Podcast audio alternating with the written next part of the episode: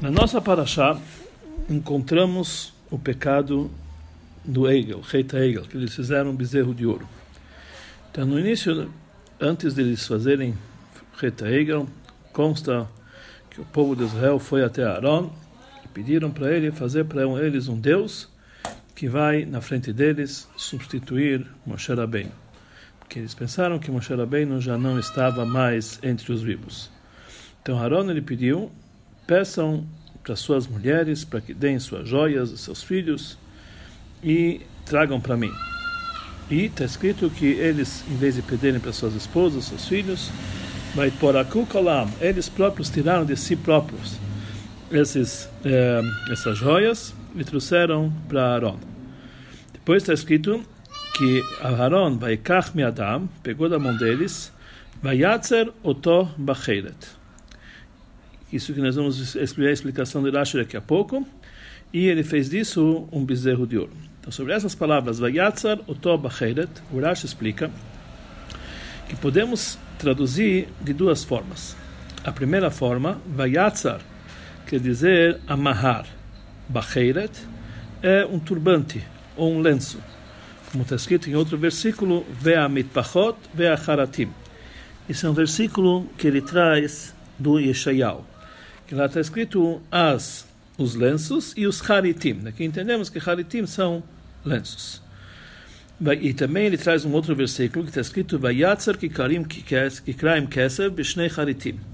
Que ele amarrou dois kikares de prata em dois haritim, que também quer dizer lenços. Esse é um versículo que está escrito em Melachim. E a segunda forma, podemos explicar que Vayatzor quer dizer uma linguagem de Tzura, ele deu uma forma. Bacheiret é um utensílio é, profissional daqueles que é, lapidam e eles fazem formas na, no, no, ouro como se fosse uma é, como se fosse uma caneta que de um escriba que ele que ele é, com essa caneta ele grava formas no ouro ele, ou ele grava formas numa tábua e ou em vários em vários tipos de vários tipos de, de madeiras como está escrito Becheret Enosh ele traz um, um versículo também de Malachi de, de que está escrito Becheret Enosh Becheret Enosh a gente entende que é um tipo de um utensílio no qual se faz gravações. Ele traz sobre isso também depois o Rashi continua dizendo que da mesma forma unclus unclus, ele traduziu que vetzari atei bezifa que zifa é uma, é uma, é uma linguagem de ziuv. Ziuv quer dizer falsificar.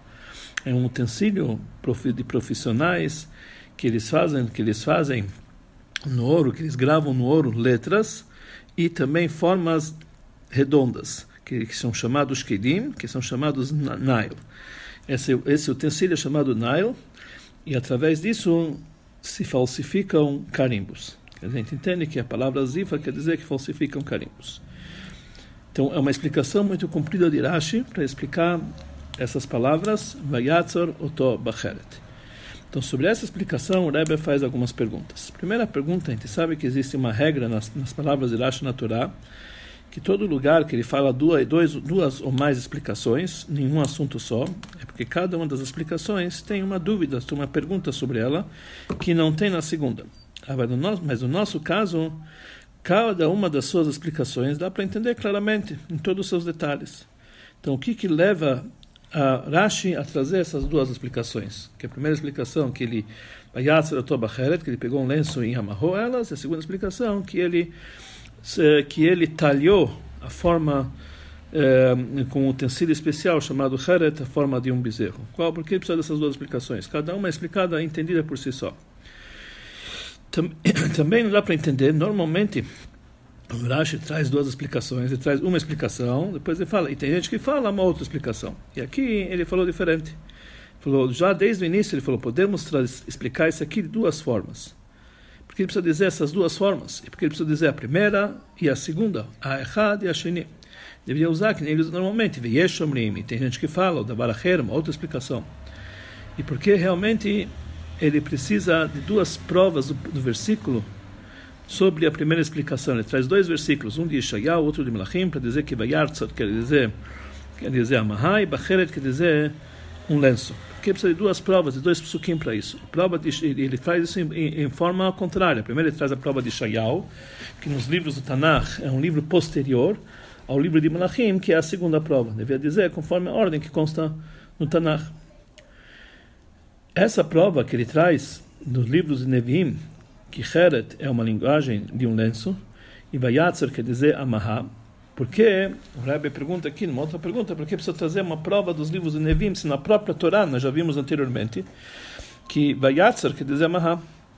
Nós encontramos em Pashat Miketz, que está escrito Tzror Kaspo, que cada um encontrou um embrulho do seu dinheiro, do, do, do seu dinheiro. Hirash explica que quer dizer Tzror, Kesher é, um é, é o dinheiro que estava amarrado em um pacote. Já explicou que tzror quer dizer algo amarrado.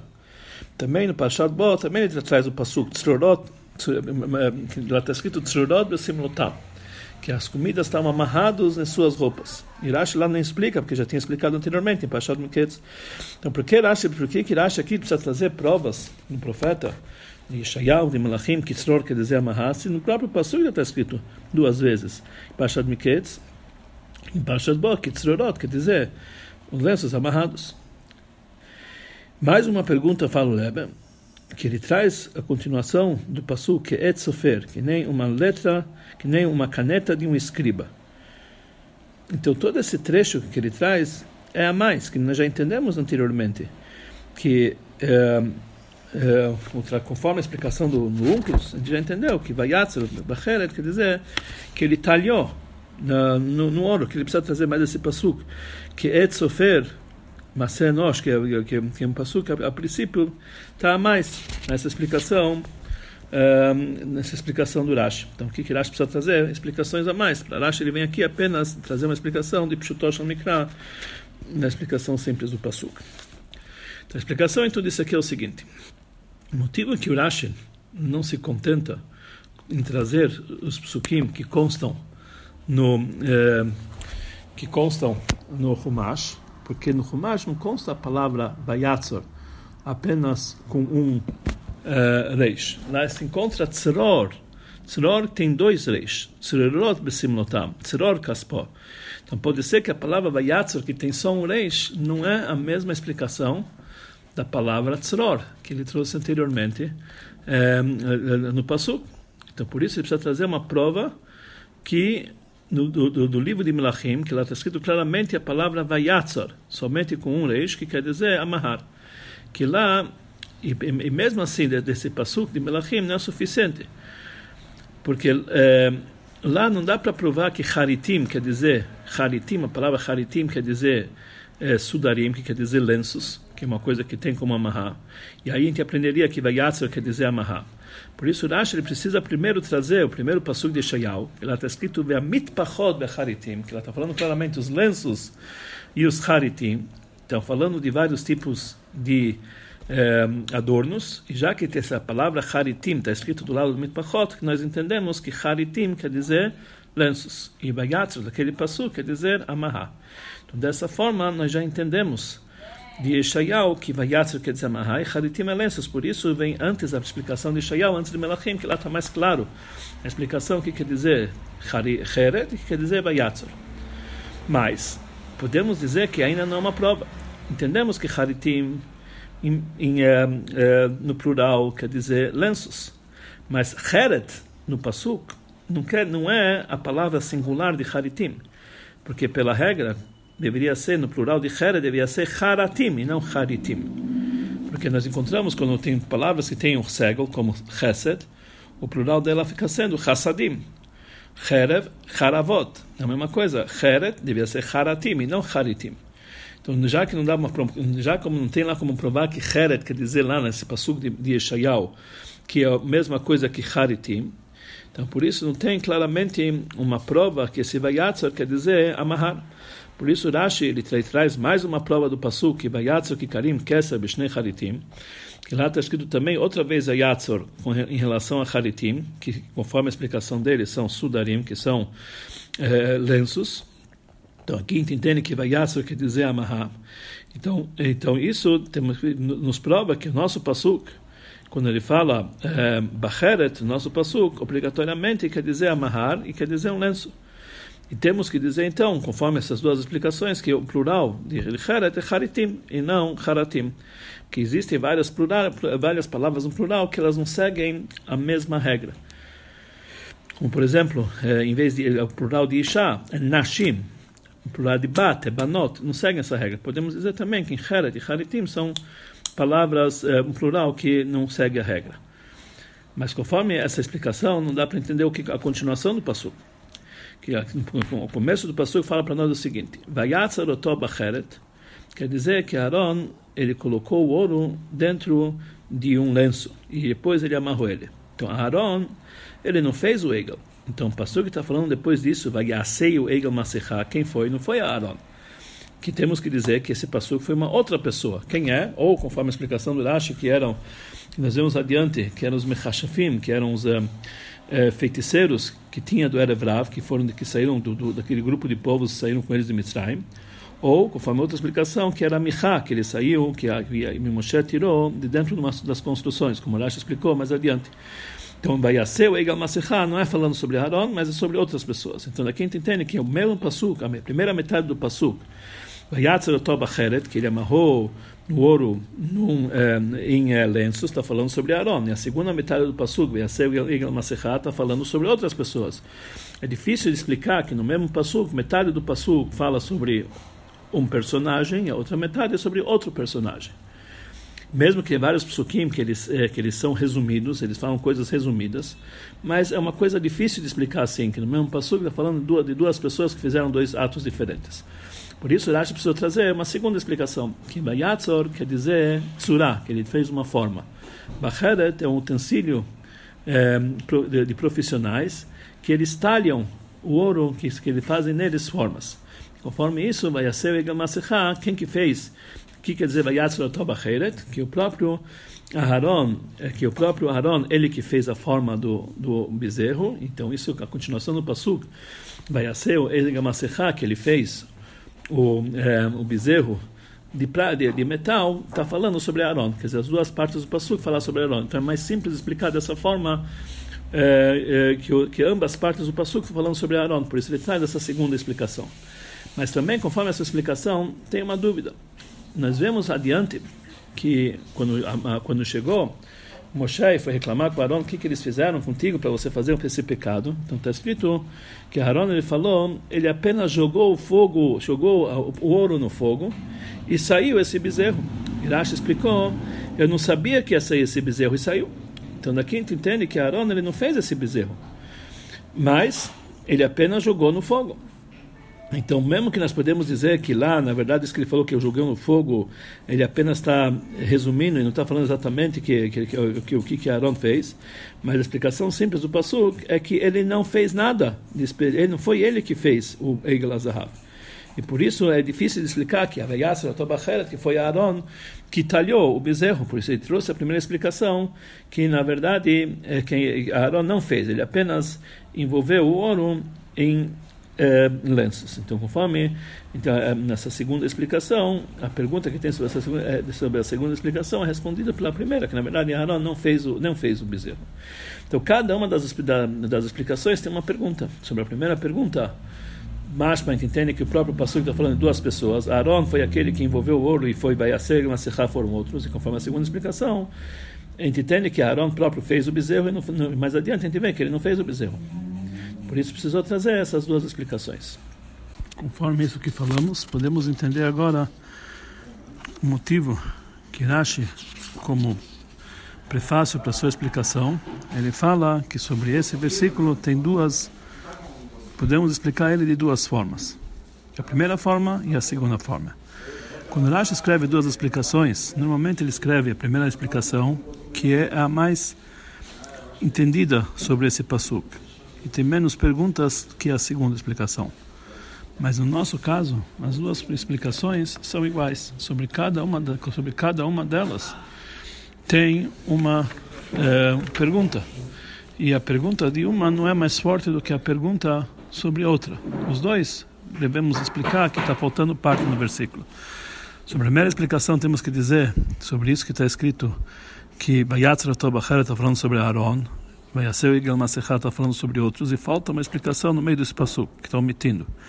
E sobre a segunda explicação, devemos que dizer que isso que falou Aaron, o que eu joguei sobre esse fogo, e saiu esse esse Hegel, quer dizer que ele não fez, devemos dizer que está faltando explicações. Então, já que a pergunta sobre a primeira e sobre a segunda são iguais, são do mesmo peso, então não tem preferência de um sobre o outro. Por isso, Rashi explica que podemos explicar esse versículo de duas formas, para dizer desde o início que um não é uma, uma explicação, não é mais forte que a outra, não tem primeira e segunda, as duas são iguais. Por isso ele fala uma explicação e a segunda, não fala a primeira e a segunda. Se falasse a primeira e a segunda, a primeira quer dizer primeira em vantagem, que é melhor, depois a segunda. Mas quando ele fala uma e a segunda, quer dizer uma, quer dizer as duas estão no mesmo nível. Mas sobre essa segunda explicação ainda podemos fazer mais uma pergunta. Que a palavra Bacheret encontramos mais uma vez no Tanakh, que está escrito Vichtov Alav Becheret Enosh Lá está escrito Chtov, que tem que escrever. Aqui a gente entende que o Chtov é uma caneta e não um utensílio no qual se faz gravações. É apenas uma caneta que se escreve nele palavras, a palavra Heret. Conforme a primeira explicação, que Heret quer dizer um pano, um, então a gente entende que esse é o segundo versículo, Becheret Enosh, é um outro radical da palavra Heret. Mas conforme a segunda explicação, que Becheret é um utensílio no qual fazemos gravações. É difícil, é difícil dizer que com esse versículo nós fazemos gravações, é um, é um, é um radical diferente desse outro Heret que fala sobre escrever. Que teria, seria dessa forma que Heret tem três explicações. É difícil explicar dessa forma. Também temos que dizer que os dois têm a mesma explicação, que Heret quer dizer algo que se escreve. Então não é um utensílio que se grava, porque não está escrito claramente que com Heret é um utensílio que se grava. E por isso Uh, Rashi ele traz que a Heret quer dizer uma caneta que se escreve letras em tábuas, para dizer que não interessa de que forma ele vai escrever. Ou ele vai escrever com gravação, ou ele vai escrever letras de uma forma eh, com caneta. As duas explicações têm a mesma. Heret é um utensílio no qual se faz letras, ou através de, escrita ou através de gravação. Por isso ele escreve Becheret Enosh. Enosh significa um ser humano normal, que não é profissional, para dizer que Heret existe. O Heret pode ser usado por um profissional, então aí se faz gravação. Existe um Heret Enosh que não é feito por um profissional, mas sim por qualquer pessoa. Enosh, uma pessoa é, normal. Então aqui nós temos explicação que todos esses dois Heret é uma explicação só. Que os dois estão falando que é um utensílio no qual se escreve, ou através de gravação, ou através de escrita. Por isso, já que é difícil realmente trazer essa explicação, que podemos dar, podemos dizer que Heret é apenas uma caneta de escrita, então por isso ele traz a explicação do Unclus, que lá ele fala que Betzaria te zifa, zifa quer dizer falsificar, que é um utensílio que se faz nele, é, que se faz gravações no ouro, em letras, ou é, em bolinhas, que são chamados nil, e dessa forma ele traz uma prova que o que o, que o, que o Rashi, ele está ele tá explicando que também, que o Unclus, desculpe, que o Unclus ele explica, conforme é, a explicação dele, que Heret quer dizer um utensílio no qual se faz gravação. É, é, para que nós não para que nós não podemos dizer então afinal a linguagem do, do, mas podemos dizer também que conforme a linguagem do Unclus ele fala besifa quer dizer algo que se faz falsificações e não gravações. Então por isso Rashi ele, ele traz também a explicação que por que que o utensílio que faz gravações é chamado zifa porque com esse utensílio também se vai se faz falsificações de carimbos. Por isso ele é chamado de zifa utensílio que o trabalho dele é fazer falsificações. Então isso também quer dizer utensílio que faz gravações. Ele também se chama com essa palavra Heret. Então aqui nós entendemos por que, que eh, o Rashi escreve que primeiro letras, para dizer que realmente o, o objetivo de, de Heret, o trabalho dele, é fazer letras e gravar letras, e isso faz que ele seja um utensílio de gravação, conforme Rashi explicou até o momento. Então até aqui, aqui entendemos a explicação simplesmente do Rashi, porque ele precisa trazer essas duas explicações, porque ele precisa trazer tantos psukim para, eh, para realmente é, provar que as explicações dele são verdades, porque é difícil explicar claramente que Heire tem um utensílio de gravação, então por isso precisa trazer dois tipos de psukim e também trazer, é, trazer também a explicação do Unclus, porque tudo isso aqui é para provar a, a, segunda explicação dele que Heire tem um utensílio que faz gravações. Até aqui foi a explicação do Rashi. Conforme falamos na segunda explicação do Rashi, que vai quer dizer que é próprio Aaron ele que talhou o bezerro de ouro, não dá para entender essa conduta de Aaron. Afinal de contas, dos psukim nós entendemos, conforme a explicação simples, que Aaron tinha uma grande santidade, ele tinha, ele era um homem de alto nível. Como pode ser que Aaron próprio, ele próprio talhou o bezerro de ouro, Baiaseu, como próprio ele fez o bezerro de ouro, que é um assunto de avodazará e idolatria. Para explicar isso, precisamos antecipar uma outra pergunta. Em relação ao povo de Israel, um pouquinho antes dessa, desse evento, povo de Israel eles estavam no Monte Sinai, direcionado a Deus, e eles ouviram os dez mandamentos, inclusive o mandamento Anochi Hashem Elokecha, seu teu Deus, que te tirou do Egito, não fará para vocês outros deuses, não terá estátuas, etc. E eles viram as vozes dos quatro cantos e do céu e da terra. Como pode ser que depois de todas essas revelações eles pensaram em fazer a idolatria? E mesmo que na verdade veio Satã e fez, fez uma bagunça no mundo e mostrou uma escuridão, umas trevas e uma grande, uma grande bagunça, mas ainda é difícil de entender como pode ser que através dessas dessas uh, visões eles puderam descer um nível tão baixo, de um extremo ao outro, fazer fazer idolatria? Temos que explicar que também que também como que também conforme a explicação simples do pasuk, que é essa explicação do Rashi, esse isso nós vamos entender esse fato de uma forma bem clara. E não precisamos nem dar uma explicação especial para isso. No versículo está escrito que o povo de Israel viu que Moshe estava atrasado de descer da montanha. Eles chegaram para Aaron e falaram: Façam para nós, faça para nós um Elohim, um Deus. Por quê? Porque Moshe é o homem que nos levou, nos tirou de Mitzrayim. Nós não sabemos, não sabemos o que ocorreu com ele. Ou seja, na verdade, eles não pediram uma idolatria, um lugar que um substituto para Deus, Hazu Shalom, um segundo Deus. Deus nos livre. Eles pediam alguma, eles pediam alguma coisa para substituir, para substituir Moshe. Por isso, eles falaram que o motivo que eles queriam esse bezerro é porque Moshe está demorando de descer, para descer da montanha. E o Satã mostrou que Moshe morreu. Então, isso que eles falaram, faça para nós Elohim, um Deus, não quer dizer um Deus substituindo o nosso Deus. Hazu Shalom. A intenção é dizer alguém que vai, vai nos dirigir no lugar de Moshe Rabbeinu. Porque Moshe Rabbeinu, que nos tirou do Egito, não sabemos o que aconteceu com eles. Então, Rashi explica que quer dizer que Moshe nos trouxe de Mitzrayim, que Moshe, no caminho inteiro, mostrou para nós a, direta, a direção, onde que nós devemos ir, que caminho seguir. Agora precisamos de um Deus que vai andar na nossa, na nossa frente. Então, quando eles falam Deus aqui, não quer dizer realmente um Deus igual, igual a Hashem Shalom. É uma linguagem que substitui, que substitui um líder. Como, como Deus falou, como Hashem próprio falou para Moshe Rabbeinu, Atati Elol Elokim, que você vai ser o Deus de Aaron. Não quer dizer que ele vai ser o Deus de Aaron. Rashi explica que você vai ser o ministro de Aaron e você vai ser o mestre de Aaron. Então, aqui a palavra Elokim não quer dizer um Deus, mas sim um mestre, um, um dirigente. E como Hashem também falou antes, que você vai Elokim lefaró. Hashem falou para Moshe que você, que você coloquei você como um Deus para Paró. Que quer dizer isso? Um juiz, fala, explicará, um juiz e alguém que pode administrá-lo. Então no início a intenção deles é só conseguir um substituto para Moshe.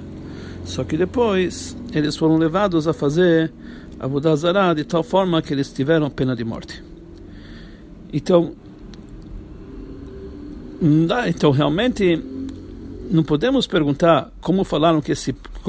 A pergunta é óbvia. Como pode ser? Mesmo se fosse um dirigente, se a intenção deles é ter um dirigente, ou ter um líder, como eles acham que um bezerro de ouro pode substituir Moshe Rabbeinu? Ser um homem, ser um líder. Afinal, Moshe Rabbeinu era uma pessoa de uma estatura espiritual muito elevada, ele era um Ish. Como está escrito, era um ser humano que estava entre Hashem e vocês. Então, como podemos então comparar isso aqui com um bezerro de ouro? Então, na verdade, essa, esse erro eles puderam ter, porque Deus, quando ordenou fazer o Mishkan, ele ordenou fazer alguma coisa parecida. Então, Deus, quando ordenou fazer o Mishkan, ele falou: Ve'asul Mishkan, Ve'asul Migdash, Ve'shachanti betocham. Vocês vão fazer para mim um santuário e eu vou pairar dentro deles, quer dizer, dentro desse santuário. Desse santuário. Então, o principal do Mishkan, do santuário do deserto e o Migdash, era a arca sagrada, que sobre ela tinha a forma de dois cruvim, dois anjinhos talhados. E, por intermédio desses dois anjinhos talhados no ouro, Deus conversava com o povo de Israel. Como está escrito, Deus falava com o povo de Israel de cima da tampa da arca sagrada, de entre os dois anjinhos. Então, automaticamente, os anjinhos, eles eram como se fosse um intermediário entre Deus e o povo de Israel. E no final de Parshat Yitro, logo depois da, da, entrega da Torá, está escrito que Deus falou para Deus falou para Moshe ordenar ao povo: "Lotasuniti elokei kesev elokei zahab". Não façam perante mim deuses de prata e deuses de ouro. Lotasulachem. Explicou Rashi. O que quer dizer deuses de prata, deuses de ouro? Aqui está falando sobre os cruvim, sobre esses anjinhos que eram talhados. Então explica Rashi o seguinte: se a pessoa decidir que em cima da arca sagrada ele vai fazer anjinhos talhados na prata e não no ouro, conforme ordenado, e são chamados deuses de prata. Se a pessoa desejar fazer, em vez de dois anjinhos de ouro em cima da, da arca, fazer, fazer um terceiro, isso é chamado deuses de ouro. Quer dizer, e se a pessoa desejar fazer também na sinagoga duas estatuetas de anjinhos, também é considerado como se fosse deuses de ouro. Não façam para vocês, somente no templo sagrado. Quer dizer, os mesmos anjinhos que no templo sagrado e na arca sagrada que estava no Mishkan, no santuário, eles serviam de intermediário para onde a voz de Deus surgia, em outro lugar, isso era considerado idolatria. Deuses de ouro, deuses de prata.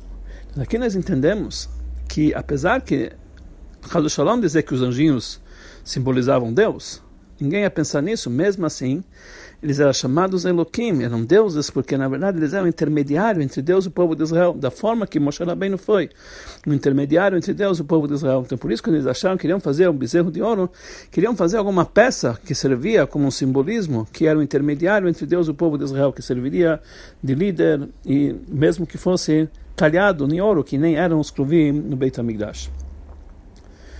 Podemos dizer também que isso Rashi quis dizer quando ele falou, quando ele trouxe no Pasuk, o versículo Masé Enosh, o ato de Enosh. Nós falamos Enosh, homem simples, que não é um profissional. Mas aqui podemos dizer que, que o Rashi está aludindo ao primeiro Enosh. Enosh foi o primeiro ser humano que fez idolatria, que fez Avodazara. E o Rambam, isso foi, ele era um neto de Adam Arishon. E o Rambam ele explica que na época de Enosh, o povo de Israel, o povo de Israel não, não existia Israel, o povo, a humanidade, fez um grande erro. E Enosh é um daqueles que foi o que fez, que cometeu esse erro. Qual era o erro deles? Eles falaram o seguinte: já que Deus criou estrelas e astros para dirigir o mundo, e então que, que, na verdade Deus colocou na mão dos astros a sorte do mundo, que Deus, Deus dirige os astros, mas Deus deu a força para os astros tra, é, trazer influências para o mundo. Então devemos louvar os astros, devemos uh, enaltecê-los e dar para eles honra, honrar os astros. Ou seja, o erro deles era que eles consideravam os astros, ou as estrelas, ou eles consideravam aquilo como se fossem intermediários, que eles, têm, eles tinham escolha própria. Na verdade, esse foi um erro deles, porque na verdade todos os astros são apenas como um machado na mão do lenhador, que ele não tem vontade própria. Assim também, quando eles queriam fazer o Egel, fazer o bezerro, eles queriam fazer, eles tinham o mesmo erro de Enoch, eles não queriam fazer um Deus, eles queriam fazer um intermediário, um meio pelo qual eles poderiam chegar a Deus, igual Moshe Rabbeinu. Mas no final saiu que eles acabaram, o povo, o povão acabou errando e, e, e acharam que realmente o Egel, o bezerro, era um substituto de Deus. E também, conforme a Allahá, conforme a lei judaica, temos, temos que explicar a pergunta anterior, como pode ser que Arão chegou a esse nível dessa mesma forma. Nós encontramos no Passuque escrito que Arão, ele falou para eles o seguinte, vocês devem pegar as joias do vidro que está que tá das suas esposas, dos seus filhos, e tragam para mim. Ele falou, tragam para mim as joias. Ou seja, aqui que Arão falou apenas tragam para mim. E, mas ele não falou que vocês vão me dar. Tragam apenas para mim. Trazer quer dizer, você é vossa, mas vocês vão trazer para mim guardar. Ou seja, que Aaron ele revelou a sua intenção, que ele não queria de forma alguma adquirir aquela, aquele ouro para que seja dele. Automaticamente, já que ele não, adquiriu o ouro, que é impossível a pessoa adquirir alguma coisa contra a sua vontade, principalmente que eles falaram desde o início que eles não querem dar para Aaron, eles falaram a no Elohim, faça para nós um Deus, ou seja, eles não queriam que Aaron fosse dono daquele Deus. Então aqui a gente entende que o ouro ficou no domínio daqueles do povo de Israel que deram para ele esse ouro. E nós sabemos uma regra na Laha que a pessoa não pode proibir algo que não é dele. Então, por isso, se a pessoa faz, pega um objeto do, do amigo dele faz disso uma idolatria, esse objeto não é considerado idolatria, não é proibido ter proveito dele, já que a, a pessoa que fez disso uma idolatria não é dono do objeto. A pessoa não pode proibir algo que não lhe pertence. Então, dessa forma, quando Aaron fez disso o bezerro de ouro, não era dele. Então, mesmo que ele fez disso uma idolatria, mas já que isso não era dele, ele não pode proibir alguma coisa, então aquele bezerro não tinha as leis da idolatria, então por isso eh, ele não cometeu nenhum pecado fazendo o bezerro de ouro, porque na verdade, já que o ouro não lhe pertencia, ele não tem a força, o dom de fazer disso uma idolatria. Mas essa resposta ainda não é entendida, que nós sabemos que se uma pessoa pega um objeto do outro e faz disso uma idolatria. E nós sabemos que o primeiro concorda com a com idolatria, então aquilo fica sendo proibido. Apesar que o, aquele que fez, que fabricou essa idolatria, não, lhe, não pediu permissão, mas já que nós sabemos que aquele que deu, que é o dono do objeto, ele concorda com a idolatria, aquilo fica sendo proibido, porque ele também concordaria com esse ato daquele que está fazendo. E assim nós encontramos na Gemara o seguinte: quando o povo de Israel entrou na terra de Israel, está escrito que eles tinham que queimar todas as árvores de Abudazará, que eram chamados Asheirá. Está escrito Ashreihem Tisrefun Be'esh. Então pergunta a Gemara, como pode ser? Afinal de contas, a terra de Israel não pertencia aos outros povos. Foi dado aos nossos patriarcas, Abraão, Isaac e Jacob. O povo de Israel eram herdeiros. Então aquelas árvores que eles idolatraram não pertencia aos idólatras que moravam na terra de Israel.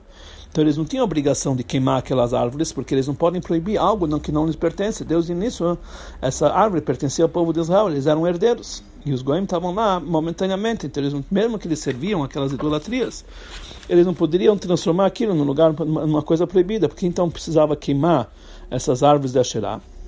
Então, agora responde, sabe por quê? Porque já que o povo de Israel fizeram, serviram o, o bezerro de ouro no deserto. Então, isso eles demonstraram que eles aceitam a idolatria. Então, automaticamente, mesmo sendo dono daquelas árvores, já que outros fizeram daquilo idolatria, como eles aceitaram, a, prova é que eles fizeram que eles fizeram o Egel, eles fizeram o bezerro de ouro, então aquelas árvores se transformaram em árvores idólatras e tinham que se queimar. Então, pergunta a Gmarai, talvez é, eles queriam apenas idolatrar o bezerro de ouro, somente o bezerro e não outra coisa. Quem diz que eles concordaram em idolatrar também as árvores? Então responde a Gemara, que está tá escrito no Pasuk, que eles falaram, Eile Elokecha Israel, que esse é teu Deus Israel. Explicará que eles desejaram muitos deuses, quer dizer, qualquer coisa eles aceitavam como uma idolatria. Então, daqui nós entendemos que já que eles demonstraram que eles aceitam a idolatria através do pecado do Egel, ainda falaram que eles queriam muitos deuses. Então, mesmo que as árvores lhe pertencem, os idólatras que servem eles podem, podem deixar aquelas árvores proibidas.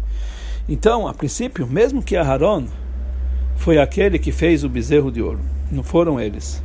Mesmo assim, já que é, o povo já sabia, já tinha aceitado idolatria, que eles falaram, Aselan Elohim, faça para nós um Deus. Então, antes de, antes dele fazer a idolatria, ele já tinha uma aceitação. Então, mesmo que foi Aaron que fabricou, mas já que o povo aceitava a idolatria, então deveria ser então considerado proibido, deveria ser considerado então uma idolatria, e Aaron que fez.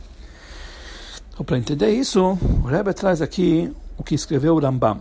Ele fala o seguinte: um judeu que levantou, que levantou um tijolo e para se ajoelhar para esse tijolo e não se ajoelhou para ele e veio um goi e se ajoelhou para esse tijolo ele proibiu aquele uh, aquele tijolo de ter proveito porque o próprio fato ele levantou o tijolo isso demonstra que ele fez uma ação por que, que ele fala isso? É, por que, que realmente é, esse tijolo fica sendo proibido? Na verdade, é porque já que o, aquele judeu levantou aquele tijolo para ajoelhar, isso demonstrou que ele já aceitou a idolatria. Então, mesmo que não foi ele que ajoelhou, foi um goi que ajoelhou, mas já que o, judeu demonstrou que ele aceita idolatria, então mesmo que o goi ajoelhou para algo que não lhe pertence, aquilo ficou, aquilo ficou proibido, como nós falamos anteriormente. Então, qual foi o motivo que aquilo ficou proibido? Pelo fato que eh, o judeu aceitou aquela idolatria. Então pergunta o Rebbe, por que, que o Rama me escreve? Por que, que ficou proibido? Porque o fato que ele levantou o tijolo, isso é considerado uma ação. Não interessa que é considerado uma ação. O próprio fato da aceitação, mesmo sem ter feito nenhuma ação, deveria deixar o seu, o seu tijolo proibido. Mas na verdade Rebbe fala o seguinte, a aceitação de um judeu de fazer idolatria, se ele não fez nenhuma ação para isso, não é suficiente para que seja considerado o ato que ele fez, com, aquele, não é considerado suficiente forte para que se alguém ajoelhasse por isso, deixaria o seu objeto proibido. Porque apesar que ele teve apenas uma aceitação, mas já que ele não fez nenhuma ação, então aquela aceitação não é realmente uma verdadeira aceitação. Então, se um goi se ajoelhasse por um, se eu, por, por exemplo, pegasse um tijolo e não mexesse nele, e falou, eu, eu quero fazer disso idolatria. Já que não fiz nenhuma ação, e um goi ele vai se ajoelhar para isso, não ficou proibido, porque apesar que eu aceitei a idolatria, mas eu não, não fiz nada pra, por isso, então por isso realmente aquilo não é considerado é, uma coisa proibida. Por quê? Então por isso Rashi fala, que o, que, desculpe, por isso o Rambam ele fala por que, que aquela, aquele tijolo ficou proibido? Que o fato dele ter levantado aquela pedra é considerado como se ele tivesse aceitado essa idolatria. Quer dizer, não basta a aceitação no coração, precisa fazer um ato que é levantar a pedra. E aqui nós entendemos, a Gemara falou, por que, que o povo de Israel, por que, que a Sheirá, as árvores de idolatria eram proibidas? Porque o povo aceitou a idolatria, porque eles serviram, o, idolatraram o bezerro. Mas por que preciso dizer que eles idolatraram o bezerro? Pelo próprio fato deles terem dito, Kuma selano Elohim, faça para nós uma, uma idolatria, já é suficiente. Na verdade, a Gemara quer dizer, o fato de eles aceitarem Deus sem fazer nada, nenhuma ação, não seria suficiente para deixar aquelas árvores proibidas. Porque na prática eles não fizeram idolatria, mesmo que eles tinham aceitação. Então, por isso, no momento que eles falaram, que no momento que a Gemara fala que não apenas aceitaram o bezerro, mas na prática eles serviram o bezerro, isso já era o suficiente para que seja considerado que ele aceitasse a idolatria. Mas no momento que eles só tivessem falado e não feito, não seria suficiente. Então, por isso, quando Aaron ele pediu para juntar o, o para juntar o ouro de todo mundo e ele, e ele próprio talhou o bezerro, o povo de Israel ainda tinha aceitado apenas na fala, mas não tinha ainda servido o bezerro.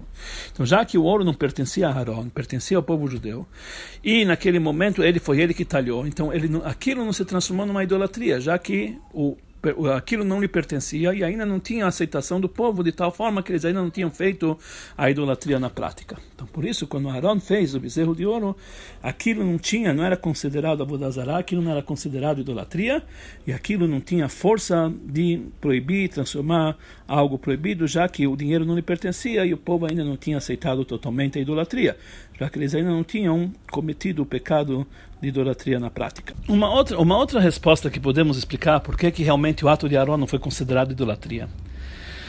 No momento que a pessoa faz uma idolatria de um bem que não lhe pertence, pertence ao outro, e o outro demonstrou que ele aceita a idolatria, aquilo fica sendo proibido. Por quê? Porque esse primeiro que fez a idolatria, a intenção dele era realmente idolatrá-lo.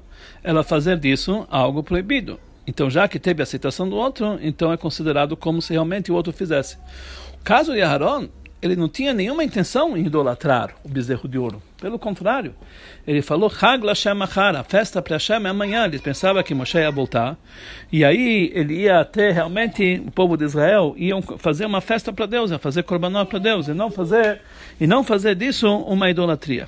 Por isso, na verdade, o fato que Aaron fez essa idolatria, mas sem a intenção, não valeu nada. Em outras palavras, por que, que uma pessoa que faz um bem do outro, faz disso uma idolatria, fica proibido quando o outro aceita? Porque ele passa a ser um shliach, um emissário daquele que, eh, que é o dono realmente daquele bem. Mas no momento, a pessoa só, só é considerada um shliach quando ele tem a intenção de fazer a vontade do próximo. Mas aqui Aaron explicitamente não queria fazer idolatria. Então ele não poderia ser shaliach, o emissário do, do, do, povo que queria fazer idolatria. Então automaticamente o ato dele não foi considerado idolatria, já que aquilo não lhe pertencia e ele não tinha intenção de idolatrar. Então automaticamente ele não, o, o que, que ele fez fazendo aquele bezerro não foi considerado verdadeiramente Abu Dazara. Com tudo isso, sobre uma pergunta. Apesar que Aaron na prática não fez a idolatria, mas ele causou que o povo fez a idolatria. Existe uma proibição na Torá que diz Lifnei Iver Lotiten Mirshol, que perante um cego você não pode colocar um obstáculo, quer dizer, uma pessoa que perante explicará que uma pessoa que é cego num assunto, por exemplo, alguém que não sabe uma lei, você mostra para ele, indica para ele como fazer o pecado, você passa a ser responsável pelo ato dele. Aqui Aaron foi responsável porque todo o povo de Israel fez a Vodazará, que ele transgrediu a proibição Lifnei michol, perante o cego não pode colocar um obstáculo, ele colocou um grande obstáculo perante o povo. Mas a explicação é que, na verdade, essa mitzvah de Lifnei velotiten michol foi dito somente na Parashat Kedushim, na porção de Kedushim, que está muito depois das porções que falam da entrega da Torá. Então, naquele momento que foi entregue a Torá, não tinha ainda a ordem divina de não colocar um obstáculo perante o cego. Mas já falou que essa resposta ainda não é, não é suficiente e boa, porque, na verdade, Moshe ele nomeou Aaron e Hur para que eles sejam juízes do povo de Israel e eles, e eles têm que é, ensinar eles o caminho da Torá, etc. Então, no fato que ele fazer algo, ensinando para ele algo contra a Torá, com certeza é algo contra a ordem divina, a ordem de Moshe. Então, sobre isso, o Rebbe falou que devemos ainda entender mais a fundo e não deu a explicação total. Quer dizer, Abraão, na verdade, ele fez algo que parecia, ou pelo menos, algo que é negativo, algo errado. Mas na verdade, no fundo, no fundo, o pecado de idolatria não foi ele que fez. Agora o Rebbe vai explicar todo esse Rashi conforme a explicação de Hassidut. O Rebbe fala várias vezes que o Rashi é Yeinash Torah, o vinho da Torá. Que o vinho quer dizer os segredos da Torá. Então, dentro, dos, dentro do Rashi, a gente pode entender a explicação profunda da Torá. O Rashi ele explica qual é a fonte da idolatria. De onde, como pode ser que um judeu pode que, eh, que um judeu que é uma partícula divina, a alma dele é uma partícula divina que está conectado com Deus, como pode ser que ele pode chegar a fazer o erro da idolatria? Na verdade, o motivo que pode surgir a idolatria é porque dentro da própria Torá existe a fonte da fonte da idolatria. Nós sabemos o que, que é idolatria. Não é saber dizer que tem outros deuses. Não é isso. Idolatria é saber que tem algo além de Deus. Na verdade, Deus é um, é único, e Ele, na verdade, é o Todo-Poderoso. Não existe nada além dele, todo mundo é totalmente anulado por ele. É como um raio do sol dentro do sol. Tudo é nada, é zero. Mas no momento que a pessoa estuda a Torá, a Torá é a vontade e sabedoria de Deus. No momento que na própria Torá existem duas ideias sobre o mesmo assunto, isso pode trazer, dentro do pensamento da pessoa, que existe uma segunda ideia, existe algo que além de Deus, existe também, na própria divindade, existem duas formas de explicar. Se existe já duas formas de explicar, quer dizer, existe aqui uma divisão na própria divindade, a fonte do pensamento da pessoa. Na verdade, isso é um erro, porque Deus é um e todas as explicações são ramificações da mesma luz divina, que é uma coisa só e tudo são raios divinos que estão tudo anulado para Deus. Mas na verdade, a pessoa que estuda a Torá e vê duas ideias separadas, ele acha que pode chegar com isso, isso pode levar a pessoa a acreditar que tem realmente na própria divindade dois, duas explicações. Então, por isso, Rashi ele explica aqui nesse pasuk que quando ele fala que, que deram, que, que Aaron fez o bezerro de ouro, ele fala que sobre esse versículo existem duas explicações. Com isso, ele demonstra que aqui está a fonte da, eh, de onde pode ser que um judeu chega à idolatria, que ele acha que tem duas explicações, que uma não está conectada com a outra que tem certo, que, ou seja, que existe algo independente, que existe uma divisão no próprio conhecimento de Deus. Isso, na verdade, é um pensamento errado, que isso pode levar a pessoa a fazer erros. E depois, existem outros lugares que quando tem, uma, quando tem é, duas explicações, em vez de, como Rashi escreve aqui, tem duas explicações, existe outro lugar está escrito Veyesh Omrim. E tem gente que fala, Veyesh, Yesh quer dizer o ego. Quando a pessoa entende que tem duas explicações, então ele já coloca o ego dele como também se ele fosse algo independente. Eu também tenho a minha ideia. Quer dizer, isso já é a fonte da idolatria, que ele já consegue encontrar que ele já é uma, uma existência por si, um yesh, uma, um ego. E isso leva a uma outra, uma outra, um outro nível mais baixo, que às vezes, na, na, quando tem duas explicações no Rashi, ele, a, a, a linguagem que usa Rashi é davar acher, Outra explicação. Davar Acher também é o nome da idolatria. Quer dizer, Davar Acher quer dizer outras coisas. Quer dizer, é, uma, é, um, é um nome bonito que se usa para dizer idolatria. Então, na verdade, ele explica que aqui tem três níveis, que um, um abaixo do outro, que leva a pessoa a ter o erro da idolatria na própria Torá. Primeiro, aqui tem duas explicações, que ele já entende que está dualidade. Depois, Yeshomrim, o meu ego diz, até que ele chega a Davar Acher, que é o nome da idolatria em eufemismo. E tudo isso pode ocorrer quando a pessoa que estuda a Torá, ele estuda sem acreditar, sem sentir o Noten a Torá, aquele que dá a Torá, sem ter a fé verdadeira no Criador. Ele estuda a Torá como se fosse uma sabedoria que não é, que ele esquece que dentro da Torá tem o Noten a Torá, aquele que deu a Torá, esquece de Deus, que ele é a fonte de toda a Torá. Aí pode chegar a esse erro. Mas no momento que a pessoa tem uma fé forte, que realmente ele entende que tudo vem de Deus, e até duas explicações, na verdade, são tudo Deus, não tem nada que pode diferenciar, nada que se pode ter independente, a pessoa nunca vai ter esse erro. Por isso as mulheres, que ela tem uma fé simples, e elas quando estudam a Torá, elas usam dessa fé simples trabalho divino, então elas não fizeram o pecado do Hegel, do pecado do bezerro de ouro, elas não deram o seu, o seu ouro para fazer a idolatria. Somente os homens que não tinham pouca fé naquele momento. Aqui nós entendemos que a partir do momento que a pessoa fortifica a sua fé, ele fortifica também o seu sentimento de submissão a Deus. Ele entende que em dois não tem divisões, Dessa forma, ele se fortifica o seu sentimento da união, da unicidade de Deus em todos os assuntos, de tal forma que quando ele estuda a Torá, que tem várias e várias explicações, ele sente nessas, nessas divisões que essa é a verdadeira unicidade de Deus, que Deus, a verdadeira unicidade de Deus é quando tem vários que se unificam em um, e esse é o máximo de sentimento do serviço a Deus.